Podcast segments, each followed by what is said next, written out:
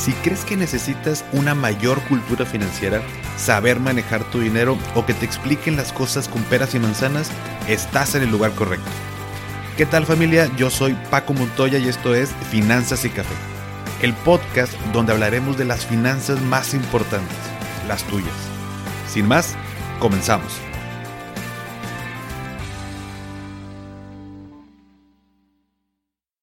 Hola a todos y bienvenidos de nuevo a Finanzas y Café. Espero que estés teniendo como cada semana un excelente lunes. Y hoy comienzo con una frase muy ad hoc al episodio de esta semana y esta frase es de Benjamin Franklin que dice, ¿amas la vida? Pues si amas la vida no malgastes el tiempo, porque el tiempo es el bien del que está hecha la vida. ¿Cuántas veces no decimos no tengo tiempo o o la de ojalá que el día tuviera más de 24 horas, es bien común. Al menos a mí me pasaba mucho cuando comencé con este proyecto de finanzas y café. La verdad, digo, les voy a ser muy honesto, no sabía todo el tiempo que involucraba. Vaya, pensé que era menos tiempo del que realmente se necesita. Esto obviamente pues no, no es una queja, por supuesto. Yo estoy encantado con todo lo que hemos logrado, con la comunidad que se está formando y me gustaría invertirle más tiempo. Sin embargo, empecé a tener problemas para poder cumplir con todas mis responsabilidades, tanto de mi empresa como del proyecto y obviamente la parte personal. El pasar tiempo con mi pareja, con mi familia o simplemente tiempo para mí mismo y descansar y hacer lo que se me antoje, ¿no? Empecé a tener jornadas de trabajo larguísimas terminaba muy cansado y lo peor es que me levantaba cansado, fastidiado y me fue como mermando mucho en mi productividad y en mi energía e incluso en mi estado de ánimo. Entonces lo que hice fue empezar a leer, eh, apoyarme con expertos, que bueno, dicho sea de paso, mi psicóloga Mayra Gutiérrez ha sido de gran ayuda. Al igual, bueno, creo que estaría padre traerla aquí al, al podcast para que nos platique un poquito, pero empecé a apoyarme en todos lados porque ya se me estaba haciendo un gran problema. Y sé que a todos nos pasa y solamente eh, lo que hacemos es quejarnos, obviamente me incluyo, y no le damos solución real. Este tema lo sigo, vamos a decirlo así, perfeccionando, pero creo que he logrado grandes avances y me gustaría compartirte hoy 10 consejos que en lo particular a mí me han funcionado para administrar mejor mi tiempo. Ahora bien, ¿qué tiene que ver esto con las finanzas? Bueno, pues déjame decirte que tiene que ver todo, ¿no? A medida que administro mejor mi tiempo, soy más productivo, soy más eficiente, genero más ingresos, estoy más feliz, tomo mejores decisiones y sobre todo me ayuda a tener eh, finalmente finanzas sanas, ¿no? Pero bueno, comenzando eh, ya de lleno con este tema, el primer consejo que te doy es, número uno, durante una semana anota en tu agenda todo lo que haces. Primero que nada debemos de saber en qué se nos está yendo el tiempo aunque creas saber qué es lo que haces, de verdad haz este ejercicio durante una semana al menos. No pienses nada, solamente haz lo que venías haciendo normalmente, obviamente para que no se vea como sesgado este ejercicio. Solo ve anotando en tu agenda todas las actividades y con todas las actividades me refiero a todo. Por ejemplo, las más sencillas, pues ya sabes, las horas de trabajo, lectura, ejercicio, etcétera. Pero hay otras que le dedicamos tiempo y no nos damos cuenta cuánto. Por ejemplo, el tiempo que pasamos en redes sociales, tiempo de ocio, tiempo de traslados. Entonces, anota todo lo que haces en una semana para que sepas a qué le estás dedicando tu tiempo. Número dos, prioriza y destina bloques de tiempo. Ya que sepas a qué le dedicas tiempo, ya que pasamos esta semana anotando todo, ahora tienes que priorizar. No es lo mismo ir al súper que tener una cita con un cliente, por poner un ejemplo, ¿no? Obviamente las dos cosas las tienes que hacer, ¿no? Pero por ejemplo, si pones ir al súper a las 11 de la mañana de un lunes, porque está más solo el supermercado y, más a gusto, pues estás desperdiciando tiempo productivo con algún cliente cuando el súper puedes ir a la noche eh, o en, en fin de semana, que como te digo, es necesario, pero hay que asignar prioridades. Aquí está de más señalar, pero obviamente necesitamos empezar a tener una agenda. Hoy en día te sugiero que utilices la de Google Calendar, es la que yo utilizo. La puedes tener en tu celular y además en la computadora y se va como sincronizando. Puedes asignar colores a las diferentes actividades. Por ejemplo, para mí el color verde son actividades productivas, son actividades que me dejan dinero. El color amarillo lo utilizo para actividades que tengo que hacer, pero no necesariamente me dan dinero eh, directamente. Y el color rojo lo utilizo, por ejemplo, para cosas que no son productivas, pero que como quiera tengo que hacer. Por ejemplo, ir al súper lo pongo de color rojo. Eh, un traslado lo pongo de color rojo. O sea, son cosas que tengo que hacer simplemente no son eh, productivas o no me generan dinero eh, directamente. Y ya, bueno, son mis tres colores principales. esto lo vengo haciendo pues prácticamente los últimos 10 años. Así me acostumbré, así me enseñaron a trabajar.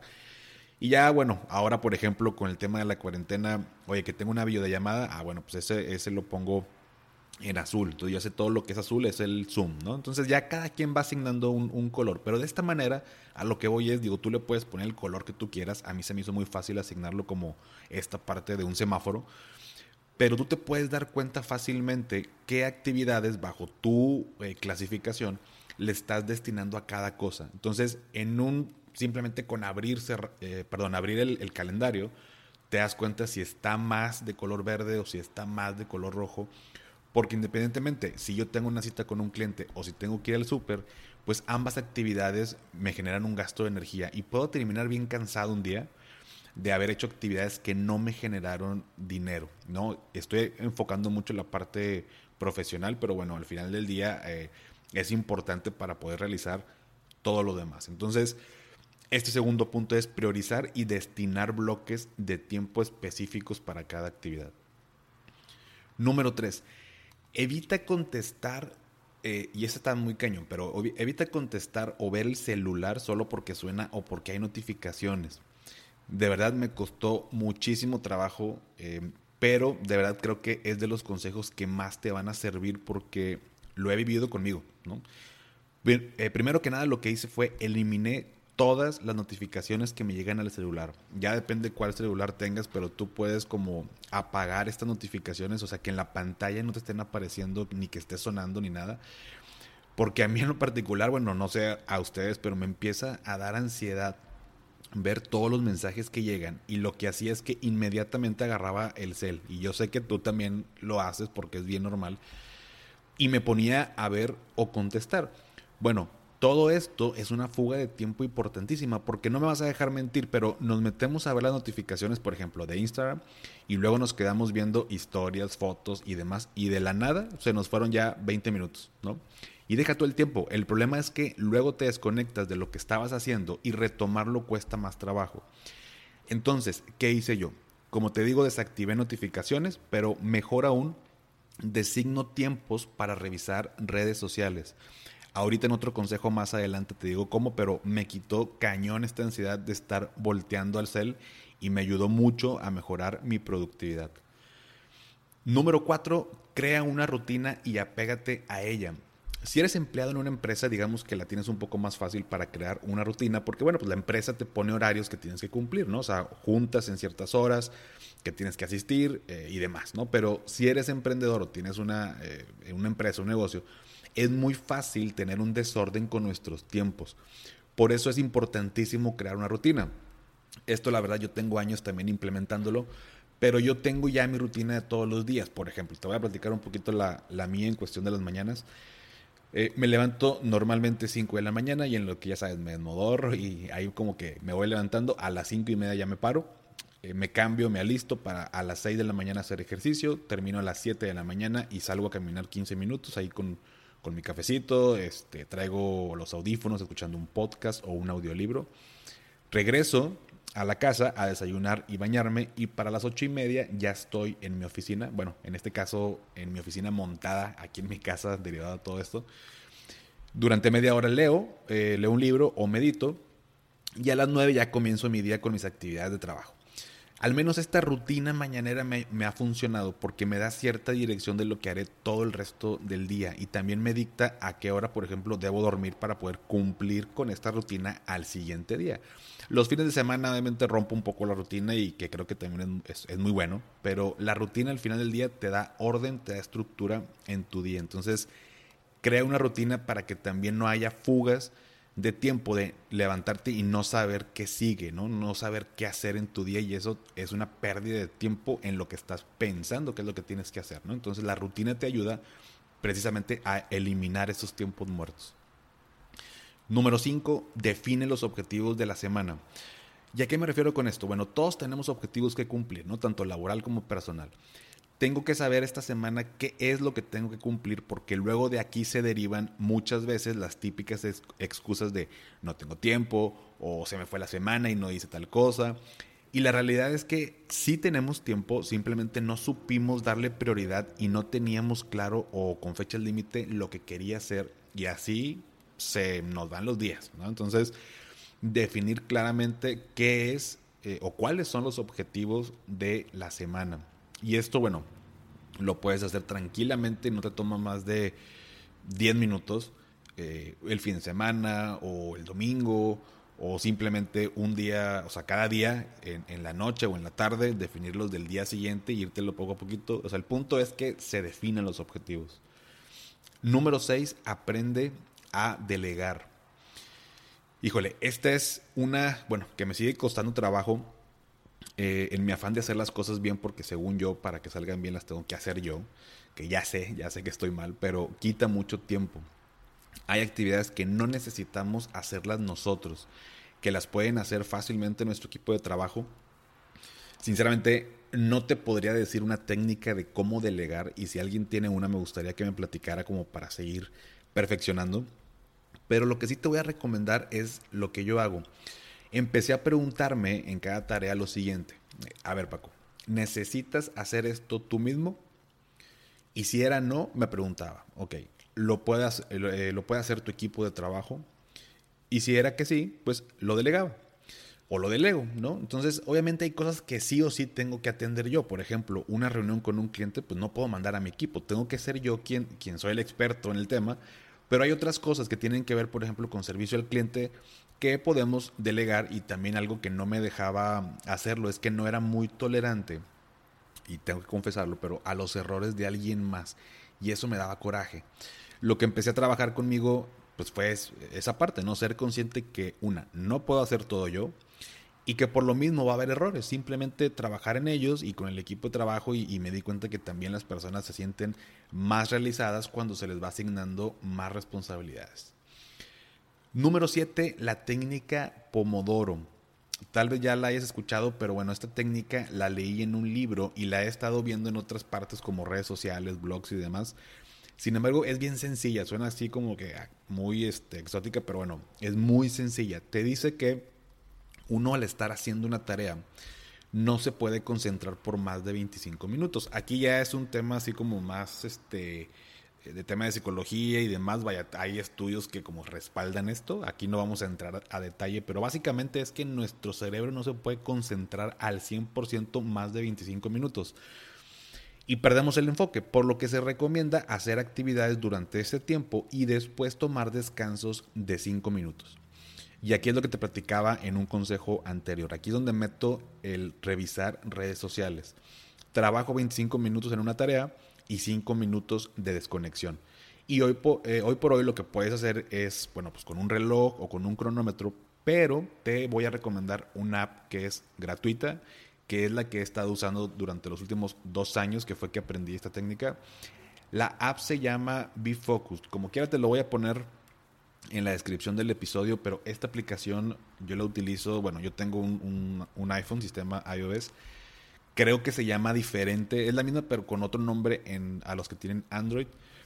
Eh, y bueno, hay, hay también varias eh, aplicaciones que te miden. Es una aplicación muy sencilla, te pone un timer de 25 minutos y puedes ir avanzando, te, te sale una alarma cuando ya termina el tiempo y vuelves a poner o lo puedes dejar en automático, pero comienzan estos 5 minutos para desconectarte, hacer cualquier otra cosa y aquí es donde me meto a ver Instagram, Facebook, eh, ya saben, ¿no? O sea, las, las redes sociales y te vuelve a avisar cuando comienza de nuevo otro bloque de 25 minutos. Entonces, esto no lo hago todos los días, obviamente, pero cuando tengo varias tareas que, que terminar, sí me importa mucho enfocarme y es cuando lo activo y la verdad es que funciona cañón, o sea, es, buenísima esta técnica.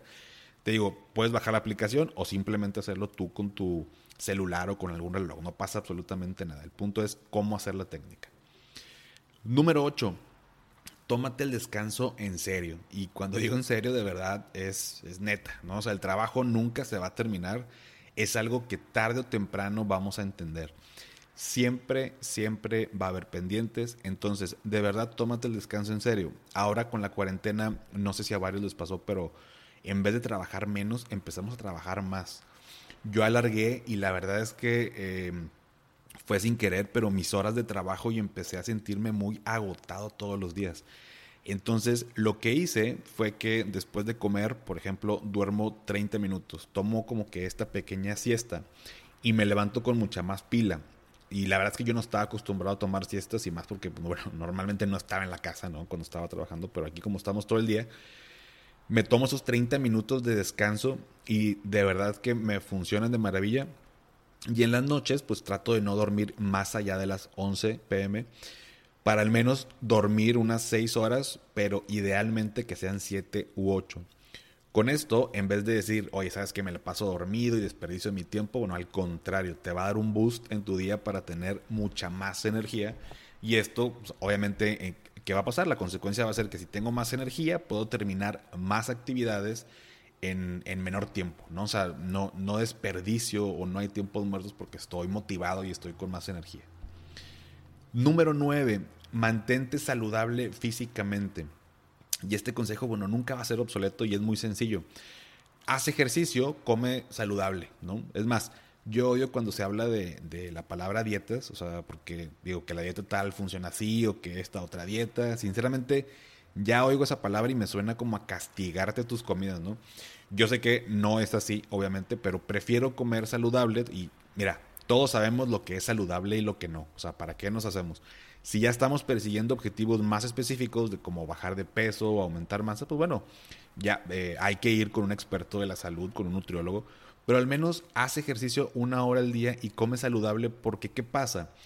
El no hacerlo me quita energía, afecta mi productividad y por ende no genero los ingresos que quiero.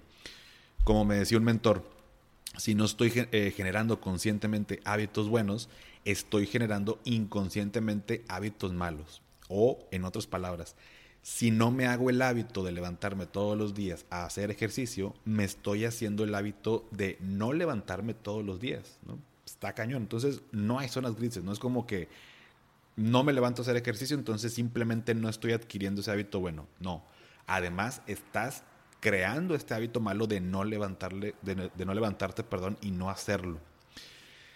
Y número 10, aprende a decir que no. Y bueno, último pero no menos importante, aprende a decir que no. Suena muy sencillo, tal vez para muchas personas puede ser fácil, en mi caso es complicadísimo y sobre todo cuando me piden ayuda. Pero de verdad, hoy en día el tiempo es nuestro recurso más valioso y además de saber administrarlo, hay que saber decir que no a esas cosas que que no van a causar un efecto positivo en nuestra vida. Hay que priorizar, hay que tener un propósito, hay que tener objetivos claros, porque en la medida que así sea, voy a poder discriminar fácilmente entre las cosas que sí puedo hacer y las que no. Pero si me la paso diciendo sí a todo, me voy a saturar de actividades, quita tiempo y no voy a lograr mis objetivos. Es muy padre también ayudar a las personas, es muy padre decir sí y estar disponible para las demás personas, pero hay que ver por nosotros mismos. Si nosotros estamos bien, en consecuencia vamos a estar bien con los demás. Entonces, aquí sí hay que ser un poquito egoístas con, nuestro tiempo, con nuestras actividades para poder lograr lo que nos proponemos. Entonces, resumiendo los 10 consejos eh, que a mí me han funcionado, bueno, número uno es anota en tu agenda durante una semana todo lo que haces para que te des cuenta a qué le destinas tiempo. Número dos, prioriza y destina bloques de tiempo. Número tres, evita contestar o ver el celular solo porque suena o solo porque hay notificaciones. Número cuatro, crea una rutina y apégate a ella. Número cinco, define los objetivos de la semana. Número seis, aprende a delegar. Número siete, la técnica Pomodoro para poder enfocarte en tus actividades. Número ocho, tómate el descanso en serio. Número 9, mantente saludable físicamente. Y número 10, aprende a decir que no. Pues bien, hasta aquí, bueno, esto es lo que me ha funcionado. Yo espero que te ayude. Eh, no tienes que aplicarlos todos de un jalón, no a funcionar o así no funcionan las cosas. Lo que yo he visto también es que hay que ir adoptando eh, cierto, de, lo que van leyendo, de lo que voy escuchando, de lo que voy preguntando, hay que ir adaptando nuestras vidas eh, poco a poquito. Ya que tenemos dominado este hábito o esta nueva forma de hacer las cosas, vamos adoptando algo más y así vamos mejorando todos los días. Entonces, si te sirvió, me ayudaría mucho que lo pudieras compartir para que más gente le sirva, para que más gente le ayude. Y me puedes seguir también en Instagram como arroba finanzas y café y con gusto platicamos por allá. ¿Sale? Que tengas excelente inicio de semana. Hasta pronto.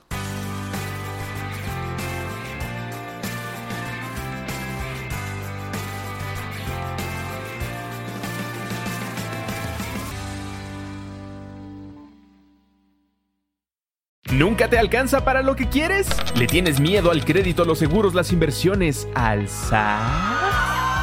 Pues no te preocupes más, estás en el anuncio de 30 segundos correcto. Bienvenido a Maldita Pobreza. En este podcast te daremos hacks para entender tu seguro de gastos médicos, sobrevivir al hot sale o el buen fin, ahorrar e invertir en bienes raíces. Maldita Pobreza, producido por Sonoro. Busca Maldita Pobreza en cualquier plataforma de podcast.